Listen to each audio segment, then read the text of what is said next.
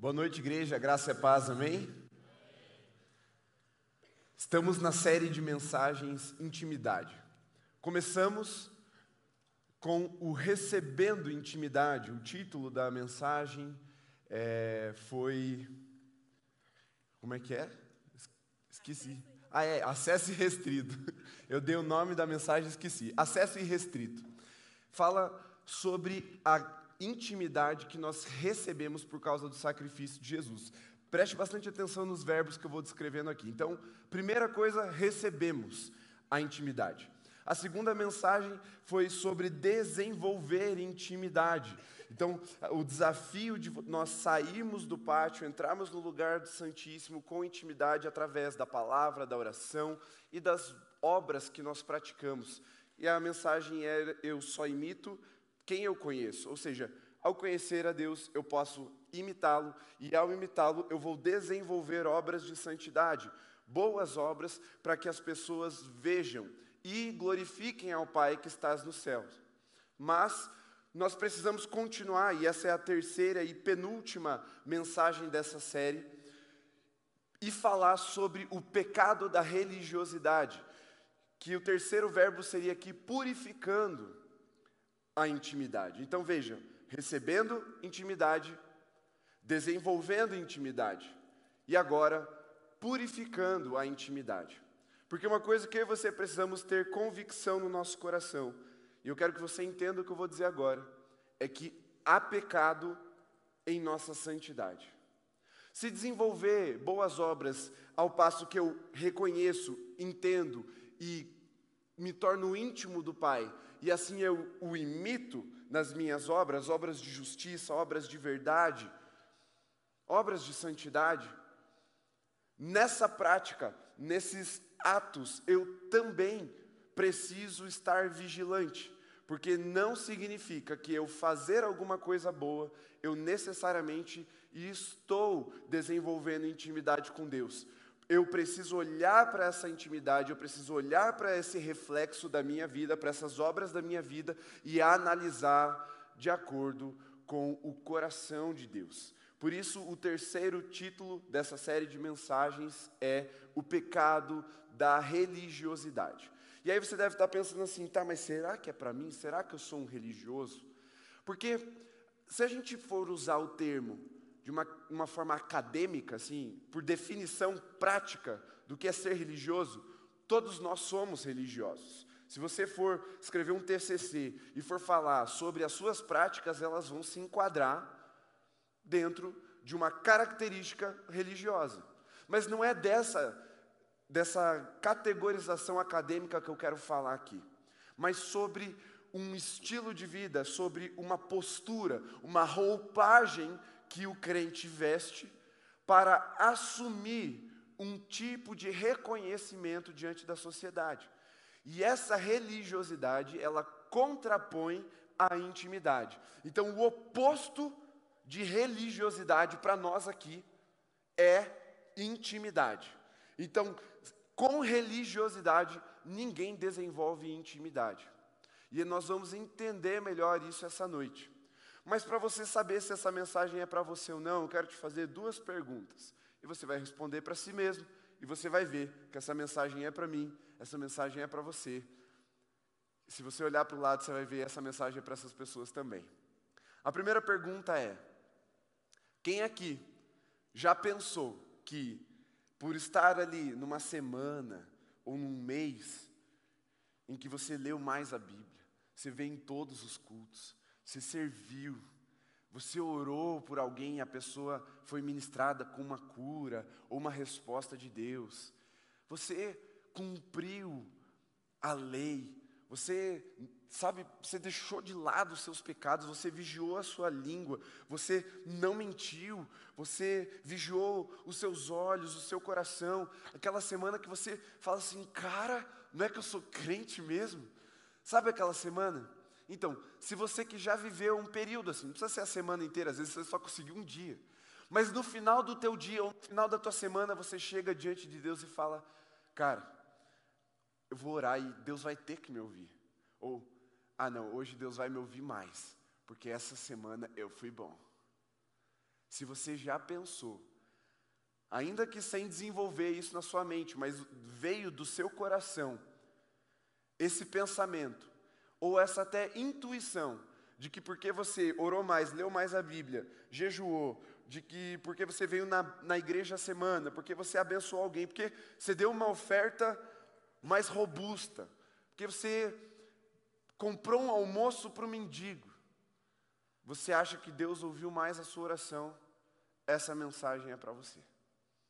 E aqui eu acho que eu peguei de 90 a 110% das pessoas presentes. Porque todos nós, se formos honestos com nós mesmos, vamos chegar à conclusão de que quando a gente está mais crente, as nossas práticas estão descritivamente santas, nós achamos que Deus vai nos ouvir mais. É ou não é verdade? Seja honesto agora. É verdade ou não que a gente pensa que Deus vai nos ouvir e responder mais? Sim, a gente pensa. Mas tem uma segunda pergunta que é só para terminar de chutar o cachorro morto. só para derrubar quem acha que ainda está de pé. Se você acha que alguém pensou que você é mais crente, porque a sua demonstração das suas práticas de fé, porque você levantou a mão no louvor, porque você orou em voz alta, até soltou uma rajada de línguas ali, uau. Se você acha que alguém pensou que você é mais crente por causa disso, deixa eu te dizer que você também precisa ouvir essa mensagem. E aqui a gente pegou todo mundo de novo. Eu já pensei que as pessoas pensaram que eu sou mais crente porque eu vim pregar, porque eu sou pastor. E a gente pensa mesmo que Deus acha que a gente é mais crente, e a gente pensa também que as pessoas olham para nós e passam a nos reconhecer mais por causa dessa roupagem, dessa vestimenta de religiosidade que nós colocamos. E para nós entendermos melhor, o que é que Jesus fala sobre nós? Porque quando eu digo essas pessoas, parece que a gente consegue dar uma desviada e olha para o lado e fala: é, o irmão aqui vai receber hoje mas na verdade é sobre nós mesmos. A gente precisa ler o que está escrito lá em Lucas 18, então abra sua Bíblia no Evangelho de Lucas, capítulo 18. A minha versão é NAA, você pode acompanhar pela sua. Nós vamos ler a partir do verso 9. É uma parábola que Jesus conta. A parábola, ela é uma história inventada, mas plausível, ou seja, ela tem toda a conexão com a realidade.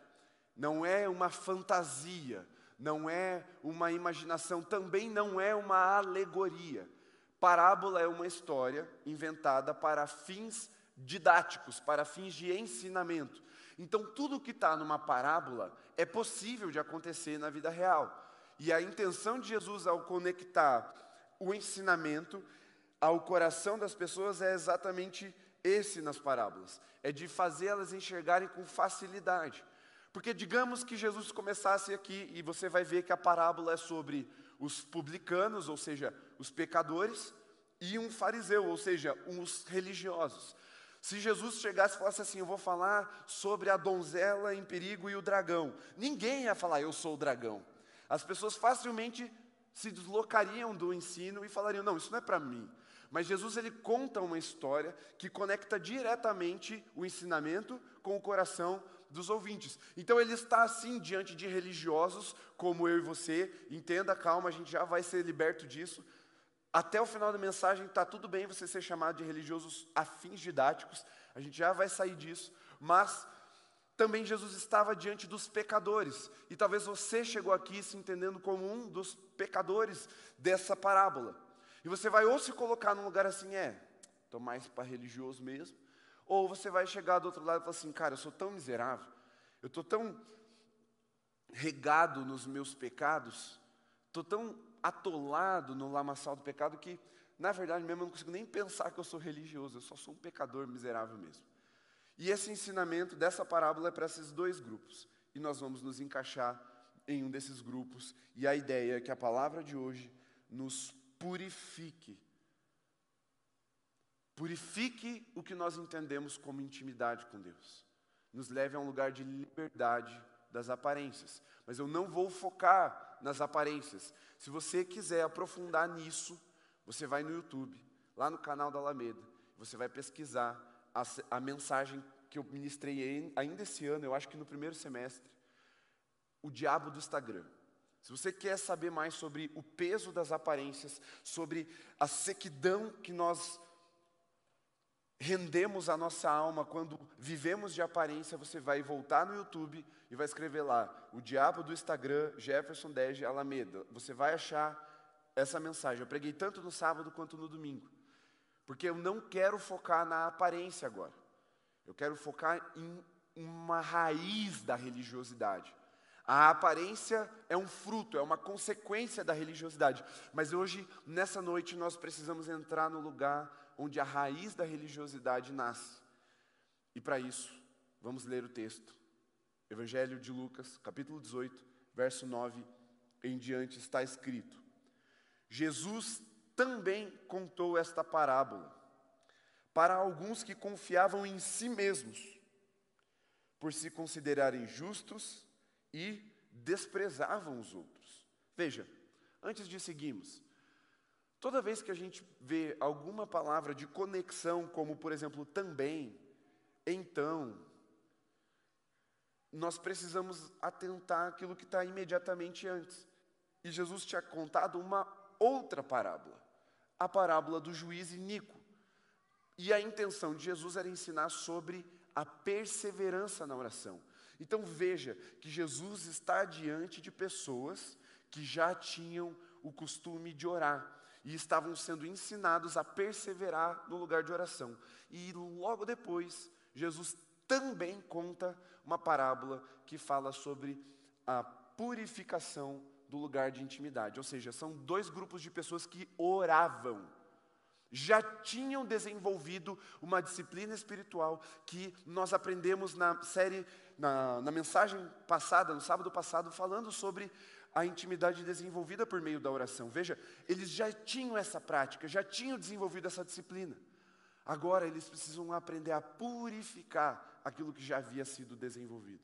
Recebido em primeiro lugar, desenvolvido pelas disciplinas espirituais, mas agora há uma chamada de Jesus: ei, purifica, porque dá para imitar, dá para fingir. E nós vamos entender agora. Segue ali no versículo 10, está escrito assim: Dois homens foram ao templo para orar. Veja, estamos falando sobre pessoas que oram. Um era fariseu e o outro era publicano. Eu vou trocar essas palavras. Um era religioso e o outro era pecador. O fariseu ou o religioso ficou em pé e orava de si para si mesmo, desta forma: Ó oh, Deus, graças te dou, porque não sou como os demais homens, roubadores, injustos e adúlteros, nem ainda como esse pecador. Eu jejuo duas vezes por semana e dou o dízimo de tudo que ganho. O pecador, estando em pé longe, nem mesmo ousava levantar os olhos para o céu mas batia no peito dizendo: Oh Deus, tem pena de mim, que sou o pecador. Em outras versões, tem misericórdia de mim, porque eu sou o pecador. Digo a vocês, e aqui já é Jesus dizendo para aquelas pessoas que estavam ouvindo: digo a vocês que este desceu justificado para a sua casa e aqui você precisa entender um pouquinho de regra de português. Este é o último que ele falou, ou seja, o pecador é o que desceu justificado para a sua casa, e não aquele, é o mais distante da sua fala, ou seja, aquele que ele falou primeiro.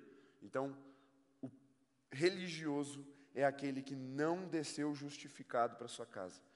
Desceu aqui é única e exclusivamente porque o templo ficava num lugar alto e as casas ficavam num lugar mais baixo. Porque todo o que se exalta será humilhado, mas o que se humilha será exaltado. Você crê nessa palavra? Então diga amém. amém.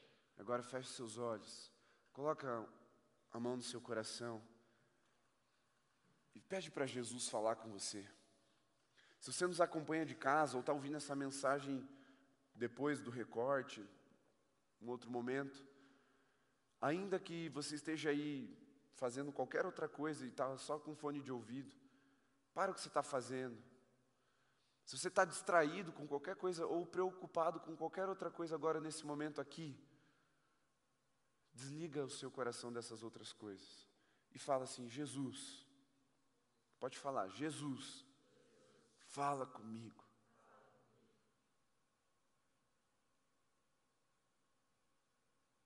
Eu apresento o meu coração, sem qualquer roupagem, sem qualquer religiosidade. Quebranta-me, em nome de Jesus. Amém. Amém. Muito bem. Você percebe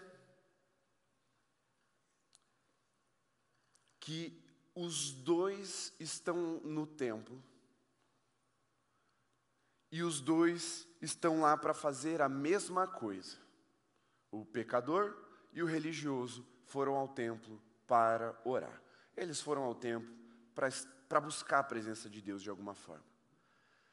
Um se apresenta diante de Deus com as suas obras, ou seja, eu jejuo, duas vezes. Eu oro, eu dou dízimo de tudo que eu faço. Eu não roubo, eu não sou injusto. Eu não sou igual a se, outros aí. Minha oferta é, é da boa mesmo. E o outro chega diante da presença de Deus e claramente nós percebemos que ele está com medo. Ele tem temor. Ele longe, ou seja, ele está distante do lugar santíssimo. Ele percebe o seu pecado e por isso ele não se aproxima do lugar da intimidade, do lugar da presença, do lugar santíssimo, o santo dos santos. E em alta voz, ele confessa o seu pecado e mais do que a sua prática pecaminosa, percebe que ele reconhece o seu estado existencial. Eu sou o pecador e ele bate no peito, sem vergonha do que os outros estão pensando, mas temendo a santidade de Deus, temendo o lugar da intimidade, por isso distante. Deixa eu te dizer uma coisa que você não percebeu. Os dois homens dessa parábola, preste bem atenção, o pecador e o religioso, estão ali, movidos pelo medo. Deixa eu te mostrar por quê. O religioso ele chega e ele não abre o seu coração. O que é que ele apresenta diante da santidade de Deus? Suas obras. Ele se veste de religioso, ele apresenta suas práticas com a intenção de que Deus não olhe ao seu coração, mas que Deus preste atenção naquilo que ele fez e não naquilo que ele é. Para que Deus preste atenção naquilo que ele está mostrando às pessoas, aquilo que ele tem para evidenciar, mas ele não tem coragem de se apresentar diante de Deus aqui, entre aspas, nu. Essa nudez de coração. Ele se veste das suas obras, ele se ornamenta da sua religiosidade para ir até a presença de Deus. Ele até aparenta ter mais coragem, mais ousadia para entrar no santo lugar, mas ele ainda para lá de pé, sem reconhecer que o lugar santo exige reverência, exige entrega, ele provoca no coração do homem quebrantamento, sem de fato conectar com Deus. Por quê? Porque nós já aprendemos que santidade, ou melhor, intimidade não se conquista, intimidade se recebe. E toda vez que nós tentamos entrar no lugar de intimidade com Deus, por meio das nossas obras, nós estamos falhando. E nós estamos dizendo não para o sangue e para a obra de Jesus na cruz. E estamos assumindo um lugar de sermos suficientes ou autossuficientes. Ou seja, eu não confio. Em outras palavras, eu não tenho fé na obra de Jesus. Eu preciso chegar diante de Deus e falar o quanto eu sou bom para que Ele ouça a minha oração e me abençoe. E eu sei que eu e você já passamos por isso. Eu passo essa semana. E um amigo meu, pastor, me ligou, mandou um áudio, na verdade, e vocês sabem que a minha relação com áudio no WhatsApp não é muito boa. A minha vontade era. Ele nem mandou oi, ele só mandou o áudio. E eu. Ai, Jesus. Tá, vou ouvir. E eu. E ele falou assim: mano, a gente pode se encontrar essa semana? Queria ter um tempo com você. Falei, claro. Né? Ele, então. Mas eu nem queria tanto conversar. Só preciso orar mesmo. Na hora que ele falou isso, eu entendi que quem precisava era eu. Eu falei, com certeza, vem, vamos orar, vamos, vamos passar um tempo juntos. E foram dois pastores ali no, gabinete, orando, chorando, clamando por misericórdia. E uma leveza invadiu meu coração e eu falei, Pai, meu Deus, essa para mim está sendo uma das piores semanas, desde que a série começou.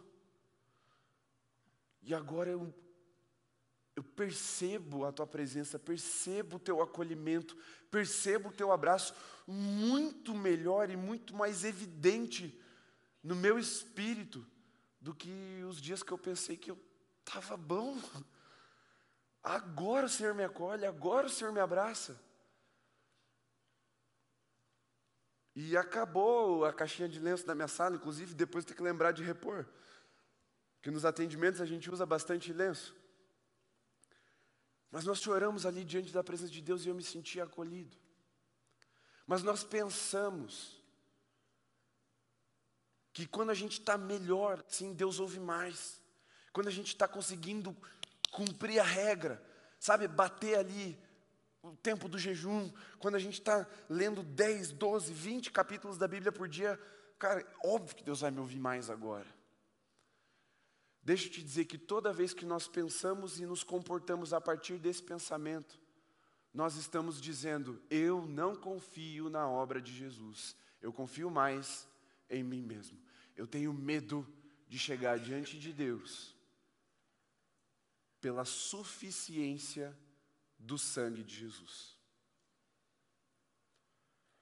Só que você deve estar pensando assim, mas Jeff, santidade e tal, semear, colher, eu sei, eu sei, mas nós estamos aliançados pelo sangue de Jesus, e não há coisa boa que você possa fazer que vá provocar Deus a te amar mais ou a te aceitar mais nos momentos de sucesso. Como você não pode fazer algo que desagrade tanto a Deus, que a aliança que foi feita por meio de Jesus não possa te purificar, te redimir e te colocar de novo no lugar de intimidade a partir do teu arrependimento. Mas quando nós assumimos essa postura, nós estamos tendo medo de confiar na obra de Jesus. Por isso que Jesus fala que o religioso orou de si para si mesmo. Por isso que ele fala que a parábola foi contada para algumas pessoas que, mesmo tendo a prática de orar, mesmo já tendo recebido, desenvolvido intimidade, agora estavam contaminando essa intimidade. Por quê? Porque elas se achavam autossuficientes. E a tendência do coração humano é sentar-se de novo no trono da sua própria vida. Não, Jesus é rei, mas ele é tipo sub-rei. Eu sou rei de verdade. Você não admite, você não verbaliza. Quando você pensa, você quase faz o sinal da cruz sem saber fazer. Mas você pensa isso e você vive isso muitas vezes. Porque eu também vivo, porque a Bíblia diz que nós vivemos. E se você pensa que não, de novo, é só você fazer a pergunta: quantas vezes você chegou diante de Deus achando que por ter tido uma semana mais santa você consegue mais de Deus? E outra pergunta: Outra pergunta que, se você responder, você vai diagnosticar isso no seu coração. Quantas vezes você teve medo de confiar, confiar que o sangue de Jesus é suficiente para que você apresente o seu coração diante de Deus. Você está um tempo sem orar, você está um tempo sem ler a Bíblia, você está um tempo desviado, às vezes nem é desviado de verdade, mas você está frio, você está tá em pecado, você está na prática do pecado, e aí você fala assim: acho que eu vou voltar para Deus, que saudade daquela presença. E ao invés de recorrer ao sangue de Jesus, você recorre ao seu esforço. Você fala: não, primeiro eu vou voltar aí na igreja, vou voltar aí na célula, vou voltar a ofertar e dizimar, eu vou abandonar o pecado, eu vou jogar o meu computador fora, assim eu não acesso mais pornografia, eu vou é, deletar os contatos das pessoas que eu vejo na escola, ou no, na faculdade, ou no trabalho, para ele não ficar mandando esses vídeos, nem me provocando a fofoca, eu vou. E aí você começa a se esforçar e a se esforçar, e no final das contas você já se embolou no seu pecado de novo. E cai. E aí você fala, não consigo. Essa é a primeira coisa que acontece quando a gente tenta, por, por causa das nossas obras. Mas a segunda coisa é pior, eu quero que você preste muita atenção, porque essa é perigosa. A segunda coisa que pode acontecer quando você tenta muito voltar para o lugar de intimidade, pela, pelo seu esforço, pelas suas obras, é você conseguir. Não de verdade, mas você achar que conseguiu. Porque aí você se engana. E você acredita, você convence o seu coração de que você está lá por mérito. E o seu medo de expor o seu coração faz com que você fale, Deus, está na hora né, de abrir os céus e me abençoar abundantemente além do que eu posso pedir e imaginar. Porque eu estou ofertando, eu estou servindo. Está na hora do Senhor né, fazer aquela professora ter um ataque cardíaco e a gente ficar de boas agora. Está na hora de o Senhor fazer aquela, aquele meu rival no trabalho se atrasar e perder o dia que ele ia ser promovido e eu passar na frente. O medo, ele nos leva a agir de forma terrível com as outras pessoas. Ele nos leva a nos comportarmos e a nos portarmos diante das outras pessoas da pior forma possível e a justificar o nosso pecado pela nossa santidade. Afinal de contas, eu sou um homem de Deus, eu mereço mais do que o ímpio. Eu mereço mais do que aquele pecador, porque eu não sou como ele, Deus. Ele está pecando. Eu estou na tua igreja todo final de semana. Ele vai para a balada. Eu estou só na água tem seis dias e o miserável toma banho de cachaça. E você começa a jogar diante de Deus os motivos pelos quais Ele deve te abençoar e pelos quais Ele tem que amaldiçoar o outro. Porque afinal de contas você não é como o, o pecador. Isso te leva ao pior lugar que tem, o lugar mais distante da intimidade com Deus, que é o orgulho. C.S. Lewis, ele fala que o estado mental e espiritual mais oposto a Deus é o orgulho. Por isso que ele é tão perigoso.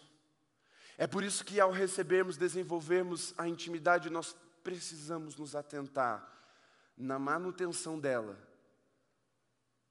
pela purificação. Porque Jesus foi muito claro. De dois, um saiu justificado. Não fomos nós que frequentamos todos os sábados, não fomos nós que damos dízimo e oferta, não fomos nós que não praticamos roubalheira, não é, nos entregamos aos vícios, não fomos nós que andamos com a Bíblia debaixo do braço. O justificado foi aquele que rasgou seu coração em arrependimento. E, ao invés de apresentar a Deus as suas boas obras como caminho para o lugar da intimidade, ele apresentou o seu coração arrebentado, constrangido, humilhado. Jesus falou, ele saiu justificado. Ele saiu pronto para a intimidade com Deus. Por isso que eu disse no começo que há pecado em nossa santidade. Porque a santidade ela pode ter uma aparência. E Jesus pegou no pé da gente nos evangelhos. O problema é que a gente sempre associa os religiosos aos outros, os fariseus aos crentes velha guarda, a quem diz que tem que vir de terno na igreja, a quem diz que é pecado ler a Bíblia no aplicativo. A gente acha que farisaísmo tem a ver com uma localização cronológica da religiosidade, quando na verdade isso vem transcendendo tempo, espaço, culturas, de geração em geração e acompanhando a igreja. E é por isso que nós precisamos estar atentos, porque a tua religiosidade e a minha religiosidade não vai ser igual à religiosidade da minha mãe, da minha avó, da minha bisavó. Nem da sua mãe, da sua, bis, sua avó e da sua bisavó, dos seus tios. A sua religiosidade tem outra cara. E aqui não importa a cara que a religiosidade tenha.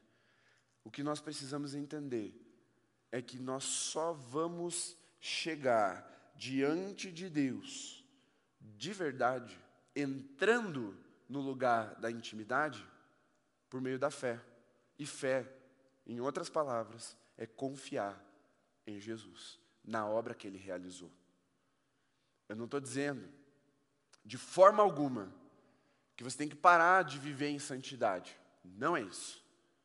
Porque se você assumir uma postura de pecado ao que der na telha, você está assumindo uma postura também de iniquidade. E isso não é o que nós estamos vendo no pecador.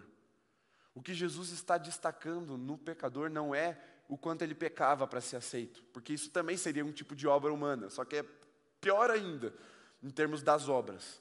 Mas a diferença é que o pecador é aquele que sabe que não tem o que fazer. Ele nunca vai ser suficiente para merecer a intimidade, para merecer estar no lugar da presença de Deus. É por meio de Jesus. E essa manutenção precisa estar no nosso coração, porque nós somos medrosos. Um tinha um medo que o fez se humilhar, o outro tinha um medo que o fez se, se vestir de religioso. Você, você imagina, consegue imaginar o que estava no coração daquele fariseu, daquele religioso da parábola? Não? Então pensa você.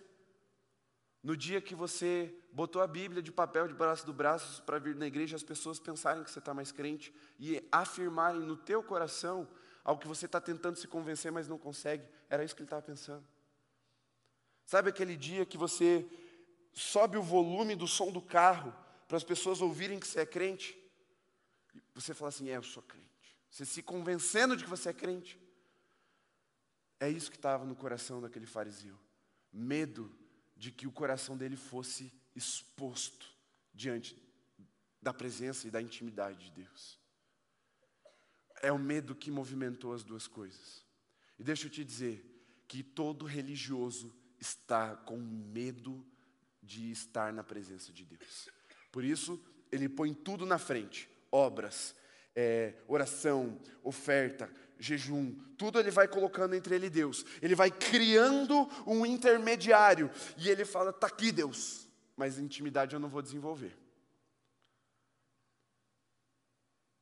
Você está encontrando alguma similaridade no seu comportamento? Eu não estou dizendo que você é, mas muitas vezes você se faz de, porque eu também me faço de.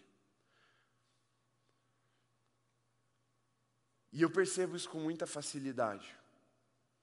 Porque eu aprendi a perceber, e claro, isso também veio um pouco como resultado de discernimento espiritual. Mas quando a pessoa chega para mim, e eu acho que eu comentei isso sábado passado, contando um monte, uau, uau, uau, e eu já falo, cara, do que, que ele está tentando me convencer? O que, que ele espera de mim? Talvez um carimbo, uma aprovação, um cara, você é crente, hein? Irmã, só faltou o coque. É isso que ela quer. Para quê? Para sair de lá, não, até o pastor disse que eu sou crente. Deus, se até o pastor disse, então você também tem que ver o crente que eu sou. Me abençoa. Me responde. Me aceita. Quando tudo isso, tudo isso, não te leva ao lugar da presença de Deus. Só o que te deixa entrar é o único caminho. E nós aprendemos semana passada, é Cristo rasgado na cruz. É o véu rasgado para que nós acessássemos o lugar da presença, da intimidade com Deus. E como eu falei, é perigoso chegar à conclusão de que nós somos bons, porque isso vai fazer com que o nosso medo justifique todo tipo de rejeição e atrocidade contra quem nós consideramos inferiores a nós. É por isso que o crente tem dificuldade de lidar com os marginalizados. Você sabe disso. Você sabe disso. É muito mais fácil lidar com um desviado para nós, é mais fácil lidar com um desviado que voltou já com a roupa de crente pronto para com uma oferta com uma roupa de crente, com uma mão levantada, com um louvor meio worship aqui, ventiladorzinho ligado assim, ó. Esse cara é mais fácil da gente aceitar, porque ele já, ele já se ornou, já se ornamentou, se vestiu de religioso. Mas quando alguém chega gritando, pelo amor de Deus, tem misericórdia de mim, porque eu sou um pecador, a gente fala, é mesmo, né? E Deus, sei lá, Senhor que sabe, né? E a gente rejeita. A gente rejeita. A gente rejeita pela aparência, porque nós acreditamos ser aceitos pela aparência. A gente rejeita pelo comportamento, porque nós acreditamos ser aceitos pelo comportamento. E o nosso medo de ter o coração exposto gera todo tipo de justificação para as nossas atrocidades e para as nossas rejeições. É por isso que, em nome de Jesus, tanta coisa ruim já foi feita contra aqueles que não conheciam a palavra. E, óbvio, não viviam em santidade. Como é que você espera a vida de quem está morto? Nós cremos que foi Cristo quem nos ressuscitou com Ele. Então, como esperar a vida de quem está morto? E aí, esse medo, e pode ver como é medo mesmo o que te move a odiar, a rejeitar, a fazer mal a outras pessoas. E é um medo que você enrola um pano de religioso e justifica. Mas a Bíblia diz, diz mesmo, para mim e para você, que estamos aliançados com essa palavra. E essas pessoas que estão distantes, elas não vão chegar nesse lugar por causa do comportamento e por causa do esforço. Elas só vão chegar nesse lugar do mesmo jeito que eu e você, reconhecendo como nós somos pecadores, nos humilhando para que sejamos exaltados ao lugar de intimidade, ao lugar da presença de Deus. Porque está escrito, está escrito, este não aquele foi justificado para casa. O que Jesus está dizendo aqui, nós precisamos fazer a manutenção da intimidade que foi nos dada e foi desenvolvida. Recebemos a intimidade por meio da obra de Jesus na cruz desenvolvemos essa intimidade por meio das disciplinas espirituais, mas a manutenção é feita por meio de uma coisa que você não pode se esquecer, e isso tem que gravar. Se você quiser rabiscar na capa da tua Bíblia, na tua testa, na tua mão agora, se você quiser mandar mensagem para você mesmo, se você, sei lá, nós precisamos ter a prática do arrependimento. Arrependimento. Reconhecer como nós somos limitados e dependentes da graça. Se não, se não, nós vamos incorrer no pecado da religiosidade. E o lugar da religiosidade é o lugar mais difícil de se conquistar, de se conquistar não, desculpa a palavra, de se voltar a um lugar de intimidade. A religiosidade é o oposto de intimidade. É o oposto. Deixa eu te contar uma história para você entender. Hoje, a gente foi visitar o Mateus e a Rê e o Israel. Eles estão aí ainda, acho que já devem ter ido, né? Já foram. eu, a Bila e a Lu fomos na casa deles para visitá-los, e a gente estava tomando café da manhã e tal. Serviu, acho que a Camila ou a Rê serviu um pedaço de bolo para a Luísa. E ela, bolo de cenoura, cobertura de chocolate, top. Óbvio que ela comeu só o quê? A cobertura de chocolate. E aí ficou todo aquele pedaço laranjinha no, no prato, o marrom do chocolate foi todo. E aí ela falou assim, papai, quero mais um pedaço. O pedaço está inteiro no teu prato, mulher, pode comer. Não, é que eu queria isso aqui, ó. Dela passou o dele, lambeu. Falei, filha, você vai ganhar outro pedaço se você comer o resto do bolo. Não é para ficar fazendo isso, senão você desperdiça muito. Dela, tá, pegou um pedaço, começou a comer, meio contrariada. Ela gosta do, da parte, mas ela gosta muito mais né, da cobertura. E quando a gente está visitando alguém, ela aproveita, porque todo mundo fala assim, não, deixa ela, né? Aí ela sabe que ela pode aproveitar. E aí ela comeu assim e tal. De repente ela, do prato para o colo dela, e aí ela mudou de postura. Ela estava na cadeira, ela colou na mesa. E aí a Camila olhou para ela na postura que ela assumiu. Ela estava toda largada na cadeira comendo, agora ela está sentadinha, bonitinha, para gente grande. Luísa, o que, que você está escondendo aí? Ela, aquela cara de. Você está falando comigo? Tem outra Luísa aqui, né? E aí eu só olhei embaixo da mesa, estava no chão lá, tudo esfarelado. Aí a Camila, eu sabia que ela estava escondendo alguma coisa.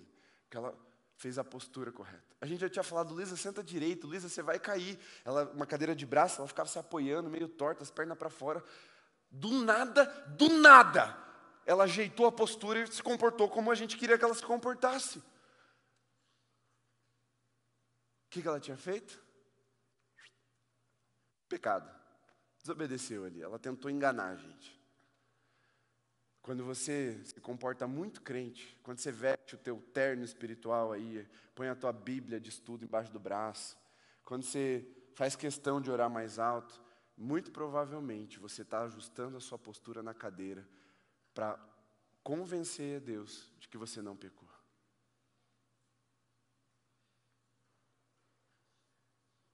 Não precisa vir falando palavrão para a igreja, não, irmão. Mas se você exagerar nos glória a Deus, nos aleluia, talvez é porque você esteja se vestindo de religioso para esconder algo de Deus. Mas o que eu posso te dizer, que se eu e a Bila, como pais terrenos, miseráveis, conseguimos olhar para a postura da Luísa e reconhecer, não tem a menor dúvida de que Deus está vendo. E isso não é um chavão crente. Deus realmente está te vendo. Não é para botar medo e você, ó, oh, Deus está vendo, hein? Não, Deus está vendo, pronto. Não tem o que fazer para mudar isso. Não tem vestimenta que encubra os olhos de Deus no nosso coração. E há uns tempo atrás foi curioso, porque a gente até contou, diante dessa situação, hoje contamos para o Mateus e para a Rê, uma coisa que a Luísa fez há um tempo atrás, uns meses atrás. Ela estava ela estava apoiada com os cotovelos assim em pé do lado do braço do sofá e tomando iogurte. Aquelas bandejinhas maiores assim. Se eu não me engano, eram aquelas que vira as bolinhas, que fica crocante assim, sabe? E aí ela virou, de um lado fica mais pesado, do outro fica mais leve. E eu não sei que ela soltou a colherzinha, a colherzinha virou o iogurte no braço do sofá e esparramou. O que, que a Luísa fez? Ela botou as duas mãos em cima do iogurte e debruçou em cima, assim, ó. E o pior, ela vi, tentou limpar, esparramando o iogurte no braço do sofá. Assim. Mas ela jurava que ela estava escondendo alguma coisa, porque ela, pensa, ela com as pernas penduradas sobre o braço do sofá, olhando assim para a gente, esparramando o iogurte. A Camila falou, Luísa, você derrubou o iogurte? A resposta dela foi o quê? Não. Estou expondo minha filha, desculpa, Lu, ela está me ouvindo em casa talvez. Né? Ela falou, não. Aí a Camila virou para mim, amor, vem aqui ver. Eu saí da cozinha, entrei na sala, daí eu falei, Ih. Falei, Luísa, o que, que você fez dela? Nada.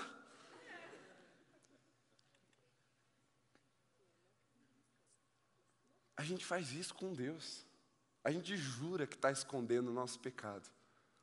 E eu realmente imagino Deus olhando para a gente e falando: Meu Deus, que pateta. E sabe quem são os patetas? São os mais religiosos. Somos eu e você, que no ápice do nosso orgulho achamos que estamos escondendo alguma coisa de Deus. Enquanto o pecador que vem quebrantado, humilhado, exposto, vai para casa justificado, prontinho para a intimidade com Deus. O pecado da religiosidade é perigoso, gente. Porque ele nos tira da presença de Deus, nos coloca no lugar mais difícil de recuperar, lugar do orgulho, lugar onde é difícil se arrepender porque você acha que você está bem, você acha que você não precisa. E nos faz cometer atrocidades, porque o medo nos, nos acua e faz a gente ofender. Espera aí, se Deus prestar mais atenção nesse pecador miserável, Ele nem vai ligar para o meu pecadinho. O medo, ele precisa se transformar no temor do Senhor. E semanticamente falando, as duas palavras significam a mesma coisa. Medo e temor são sinônimos. Mas você precisa compreender que a mesma palavra, ela pode ser compreendida em níveis diferentes a partir do seu contexto. E quando nós falamos de temor dentro da palavra de Deus, temor ele é algo maior do que o medo. O temor ele contém o medo, um medinho. Aquele medo assim, cara, Deus é santo. Eu só estou aqui por causa de Jesus. É aquele medo que faz assim, uau, aquele frio na barriga diante daquela percepção do quão pequenos nós somos. Para isso, deixa eu te ajudar. Lembra quando você estava estudando matemática no ensino médio e a professora começou a te ensinar ordem de grandeza? Alguém lembra disso aqui? Ordem de grandeza? Ok, talvez vocês estejam, vocês lembram porque ontem a professora falou para vocês, talvez. Mas assim, sei que já está mais tempo fora da escola, já está na faculdade, outro curso, enfim. Ordem de grandeza. Isso é uma das coisas que me arrepia, que me dá medo. Porque quando a gente pensa o quão pequenos nós somos na criação e o quão grande nós somos em relação àquilo que é menor do que nós, eu fico maravilhado diante de Deus, isso me leva a temer o Senhor. Então há um medo, mas é um medo que não paralisa, é um medo que não te leva para o lugar de se esconder nas suas vestimentas religiosas, é um medo que te faz reconhecer como Deus é santo e que você só está lá por causa da obra de Jesus. É um medo que te mostra como você não é suficiente, mas esse medo, ele não é um medo natural, ele é o medo do temor. E o temor, ele é admiração, ele é perplexidade, ele é rendição. E ele é também a humilhação, ou seja, o arrependimento, o quebrantamento diante do Deus Santo que nos acolhe em Sua presença. Então, enquanto o medo, como algo maligno, como raiz da nossa religiosidade, como raiz do nosso comportamento de aparência, ele precisa ser eliminado. Pelo conhecimento. Você precisa saber que Deus já está te vendo e que não adianta, não adianta você esconder das pessoas e nem tentar esconder de Deus, porque Ele está vendo seu coração. Jesus fala que o povo perece por causa da ignorância. A ignorância não vai te fazer perder a salvação, mas ela vai te fazer perecer, sofrer, viver na angústia.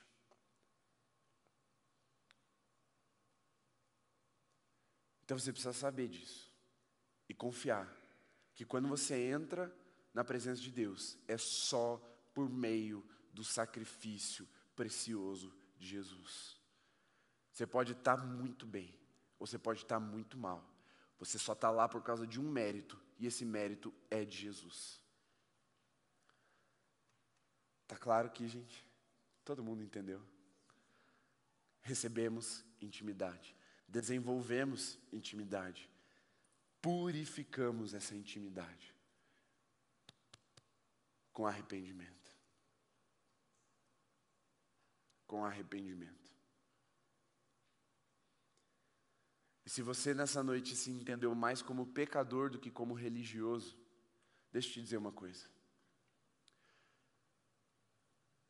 Jesus fala, lá numa das na carta, ou no livro do Apocalipse, numa das cartas às igrejas da Ásia Menor, ele fala: vocês deixaram o primeiro amor. Lembrem-se de onde caíram se arrependam e voltem para lá. Não é para você voltar lá no início, não é para você voltar quando você não conhecia Jesus, é para você voltar da onde você caiu. O problema é que muitas vezes nós, nós somos capturados no sentido de um cativeiro espiritual mesmo, por Satanás, pelo acusador, no lugar de culpa, e a gente fica sempre achando que tem que voltar lá no começo, quando a gente tem que voltar é onde a gente caiu. E aí você volta lá no começo, cai, volta lá no começo e fica esse ciclo vicioso, você fica capturado no deserto. Você sabe por que, que o povo levou 40 anos para entrar na terra prometida? Porque eles estavam capturados nesse ciclo vicioso. Eles ficaram rodando, ninguém prendeu eles. Não tinha muro prendendo eles no deserto.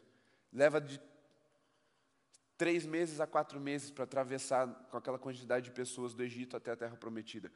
Quatro meses, 40 anos. É os crentes que ficam. Porque não se arrependem. Eles voltam para um lugar e pensam assim: eu quero conquistar.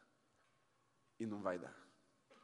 Mas quando o crente se arrepende, ele reconhece o sacrifício de Jesus, volta ao lugar onde ele caiu e continua a caminhada da fé, desenvolvendo a intimidade que recebeu e se mantém purificando, ou seja, fazendo a manutenção dessa intimidade. Creio que a série está explicada aqui nesses últimos minutos. Fique em pé.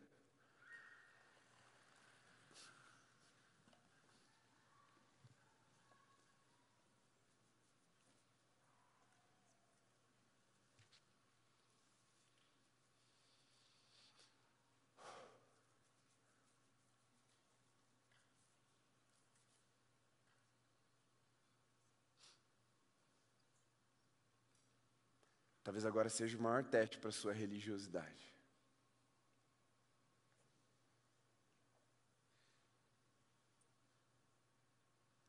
Porque você precisa, precisa rasgar o seu coração, clamando por misericórdia e pedindo perdão, porque você acha que é melhor do que os outros, melhor do que os pecadores, porque Jesus te deu alguma coisa. Você precisa disso. Se nessa noite você não romper com a religiosidade, eu espero que não, mas é bem provável que você nunca mais ouça uma pregação que se foque só nisso, só em te explicar o que é isso. Normalmente, religiosidade é um pecado citado numa lista de pecados e passa batido. Eu mesmo não gosto de pregar sobre isso, gente. Eu sou muito denunciado. Quando Deus quer falar sobre isso, eu passo a semana mal. Mal. Miserável.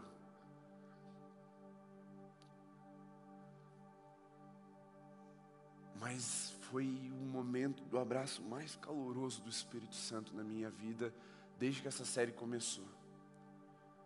Porque eu falei, é mesmo Deus, eu não estou aqui porque eu mereço. Eu não estou aqui por causa do jejum que eu estou fazendo. Eu não estou aqui por causa das minhas habilidades. Eu não estou aqui porque eu sei fazer o que eu estou fazendo.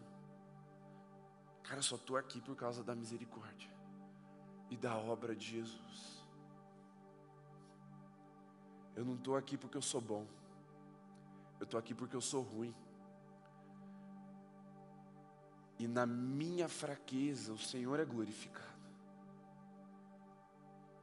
teu poder se evidencia na minha fraqueza. O Senhor não me escolheu para ser pastor do Holy, que eu sei ser pastor do Holy. Não, o Senhor me escolheu porque eu não sei.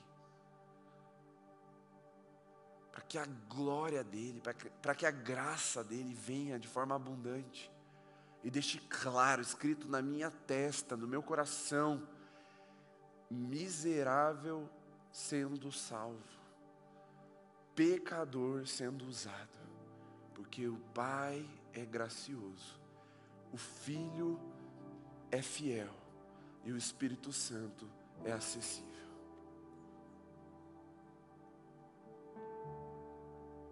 Se você não rasgar o seu coração nessa noite, talvez você continue acreditando na sua religiosidade como suficiente para te promover, para te oferecer intimidade, uma, uma religiosidade que vai te, te dar direito sobre alguma coisa. Sabe qual é o perigo disso também? É que com o tempo o religioso cansa, porque a santidade vira penitência. Mas o castigo que nos traz a paz com Deus estava sobre ele, sobre ele, não sobre nós. Santidade não é penitência, jejum não é penitência, ler a Bíblia, acordar mais cedo para ler a Bíblia não é penitência, horas de oração não são penitência. Renúncia não é penitência, tudo isso é liberdade para a glória de Deus.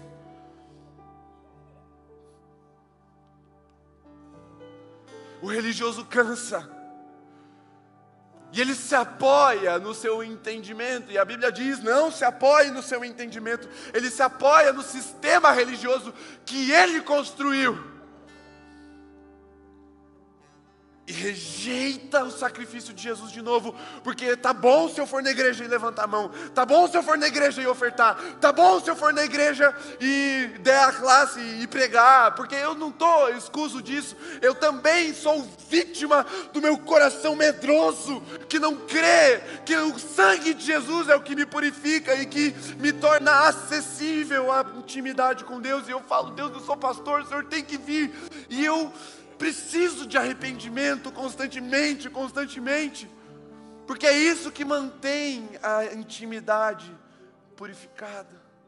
É a manutenção do nosso coração, é o rasgar do nosso orgulho, é a postura de prostração e não de arrogância que mantém a intimidade acessível. Se você não rasgar isso hoje, talvez você nunca mais rasgue essas roupas, essas vestes de, de religioso.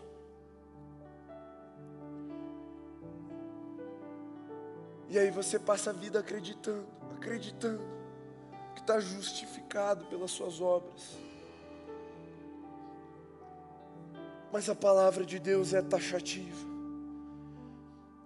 Salvação é pela fé, não por obras, para que ninguém, ninguém, nenhum homem, nenhuma mulher se glorie dos seus feitos e se envaideça diante do único que é santo, glorioso e digno de receber todo reconhecimento, toda honra, toda glória, todo o poder, Jesus Cristo, o Cordeiro que tira o pecado do mundo.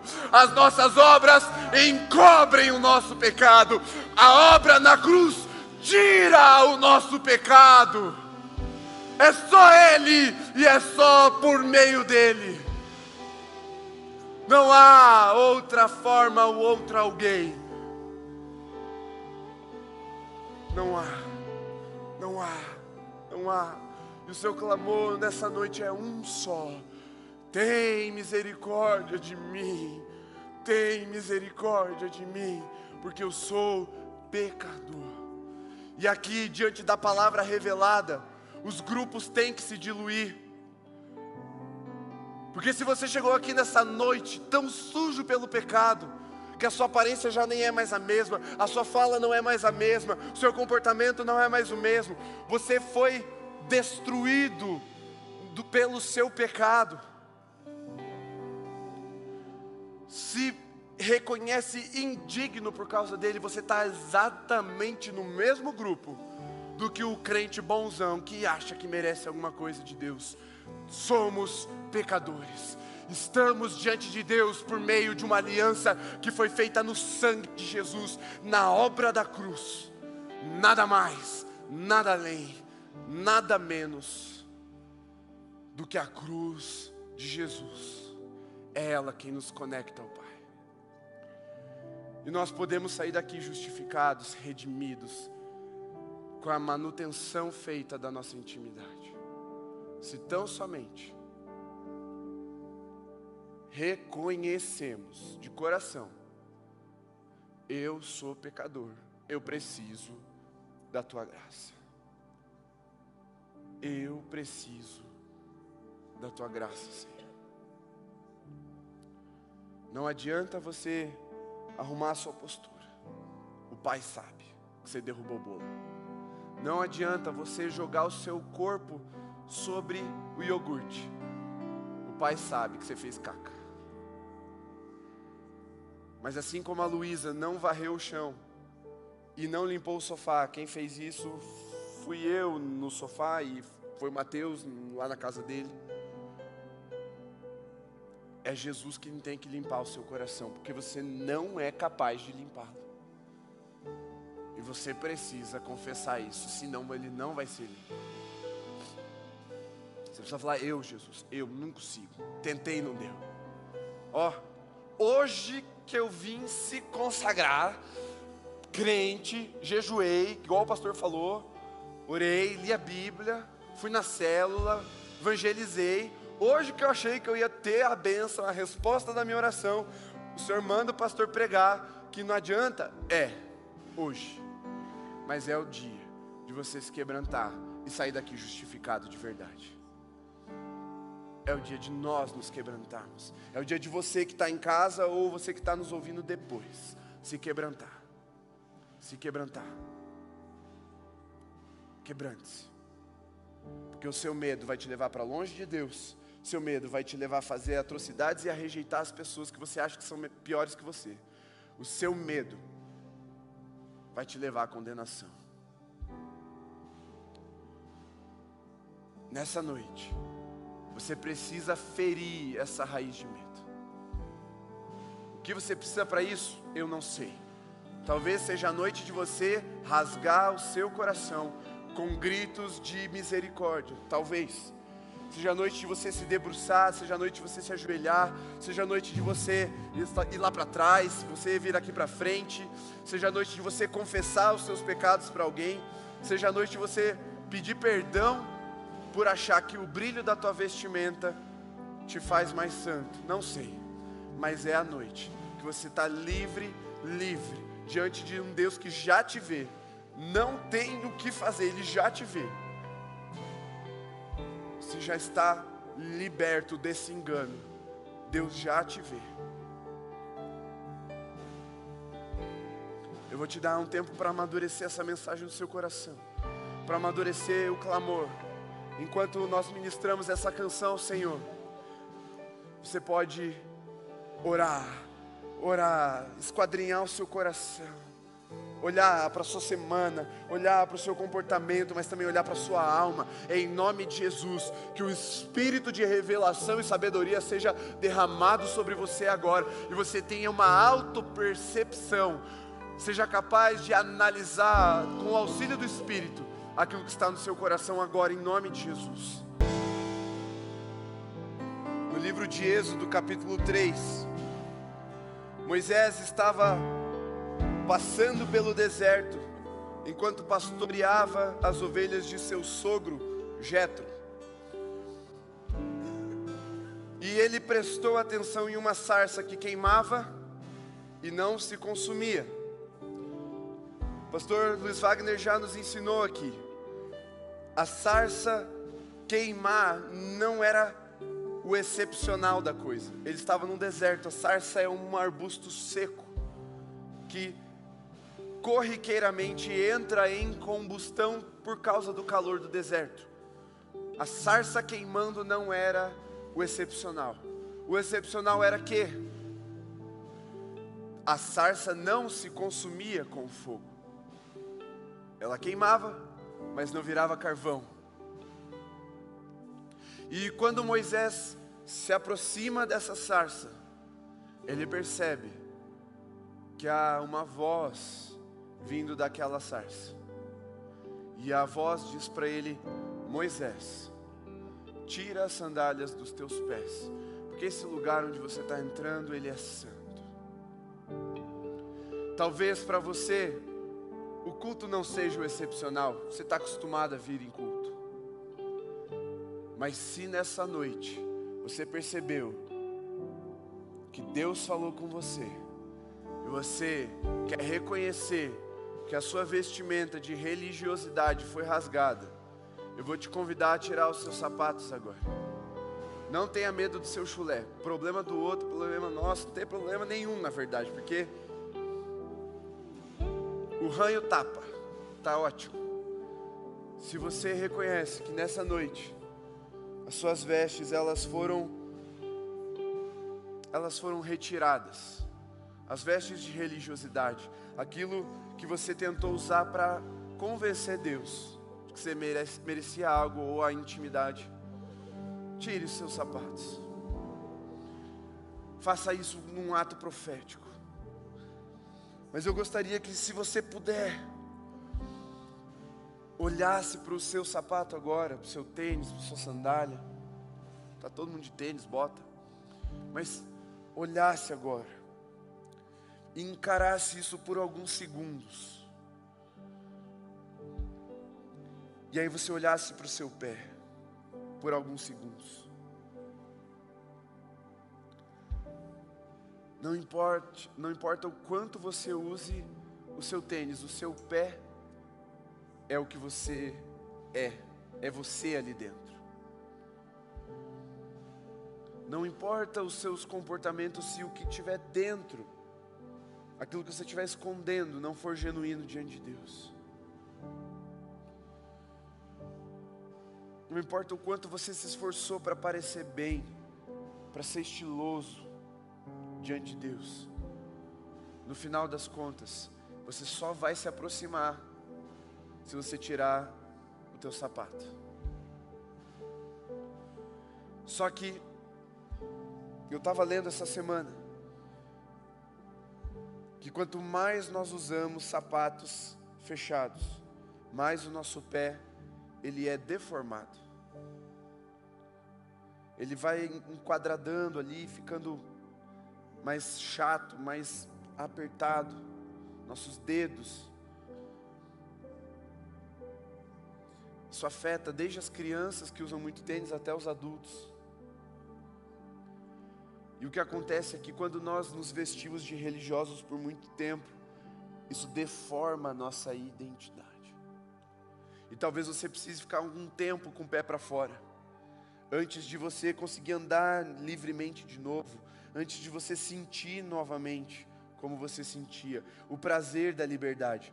Porque uma coisa que o curitibano sabe bem, a gente tem medo de andar descalço porque a gente anda muito de tênis. A gente sempre acha que vai ter uma pedrinha que vai machucar o pé. A gente sempre acha que o chão vai estar gelado, a gente vai pegar gripe. A gente acha um monte de coisa porque é, da, é do clima. Mas isso ilustra a nossa vida com Deus. Às vezes a gente fica tanto tempo confiando na nossa religiosidade, que quando experimentamos a liberdade, o medo começa a voltar. Vixe, será que eu posso confiar mesmo nesse pé? Será que esse chão é para eu pisar mesmo? Mas e se tiver um galho? E se tiver um espinho? Vai me machucar. Se eu pisar numa pedra, vai doer? Vai. Porque é você de verdade caminhando. É você entrando em contato com a santidade da presença de Deus. Só que a ferida na presença de Deus é uma ferida para a vida. Como Lutero falou, perdão, Agostinho falou: "Feriste-me com a mim, com a tua palavra, e eu vivi".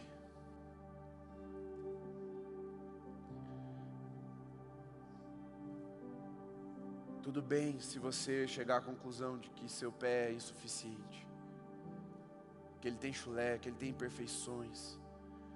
É esse pé que Deus escolheu. Ele não olhou para o seu tênis, ele não olhou para a sua religiosidade quando ele te escolheu. Ele olhou para você. E é você que ele quer que se aproxime. Só que você precisa andar sem essa roupagem, sem isso que reveste e esconde.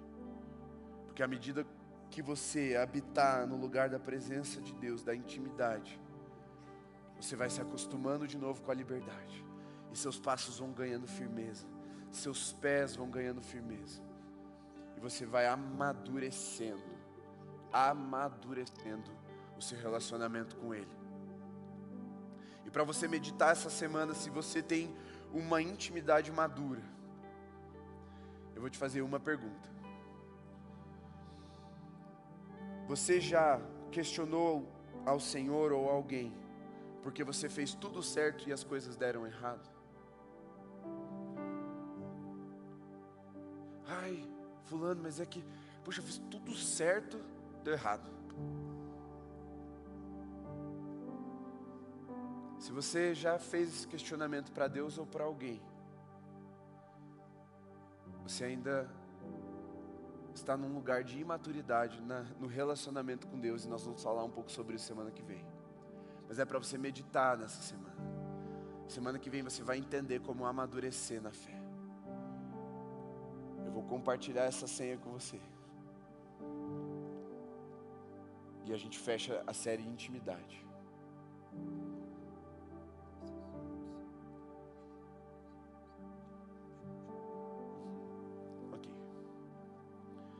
Vocês podem fechar os seus olhos mais uma vez? Nós temos sido muito movidos, movidos não, vamos mudar essa palavra. Nós temos sido muito direcionados por Deus através do nosso time de intercessão. Semana passada iniciamos com um ato profético. Agora quero quero seguir a orientação de Deus através do nosso time de intercessão também há um discernimento de que há uma paralisia espiritual. Você queria estar aqui na frente, você não conseguiu se mover. Seja por causa do engano que produziu paralisia, ou seja, você acha que está aí, tá bom tá aí, atrás, na sua cadeira. Mas no fundo você tinha que ter vindo. Eu vou pedir que todos de olhos fechados. Se você é essa pessoa, precisa romper, eu preciso sair desse lugar.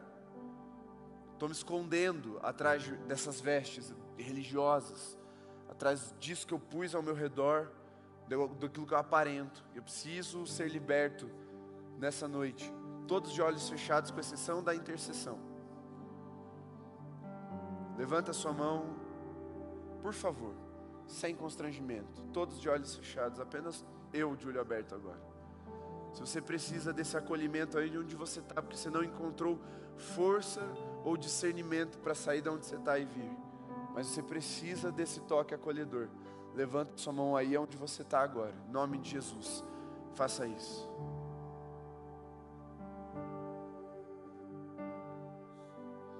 A equipe de intercessão pode se aproximar, por favor.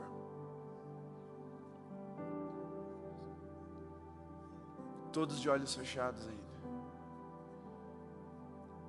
Intercessão vai quebrar toda paralisia espiritual. Não se quebra paralisia espiritual com pancada. Você quebra paralisia espiritual ministrando vida. Paralisia é a ausência de movimento. Então você ministra vida, ousadia, amor, para que o medo seja vencido. Não se vence medo com coragem, se vence medo com amor, porque é o perfeito amor que lança fora todo medo. Nós estamos ministrando agora, Senhor o teu amor sobre a tua igreja, para que o medo seja lançado fora agora, em nome de Jesus. Espírito de amor, venha sobre nós, venha sobre os nossos corações, acolha no Senhor, num lugar de amor. Só para vida, movimento, quebrantamento, arrependimento, Senhor, em nome de Jesus. Mais, Senhor, mais.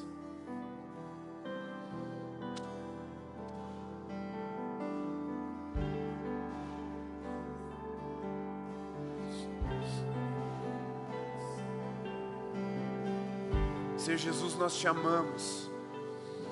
Nós te amamos porque o Senhor nos amou primeiro. Então, abre o céu sobre nós nessa noite e ministra o teu amor sobre nós.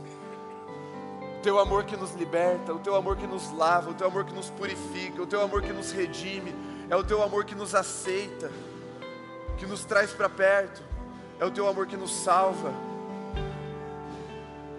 É o teu amor que nos justifica.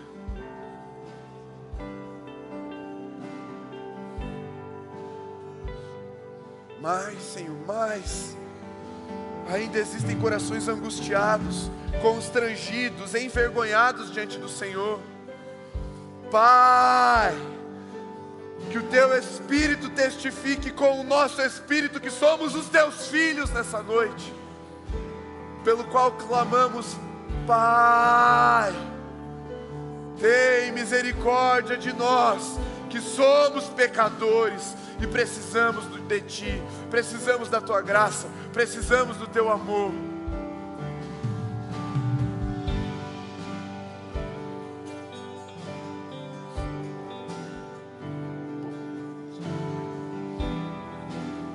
Você pode declarar essa canção, oração ao Senhor, nada além do sangue, nada além do sangue,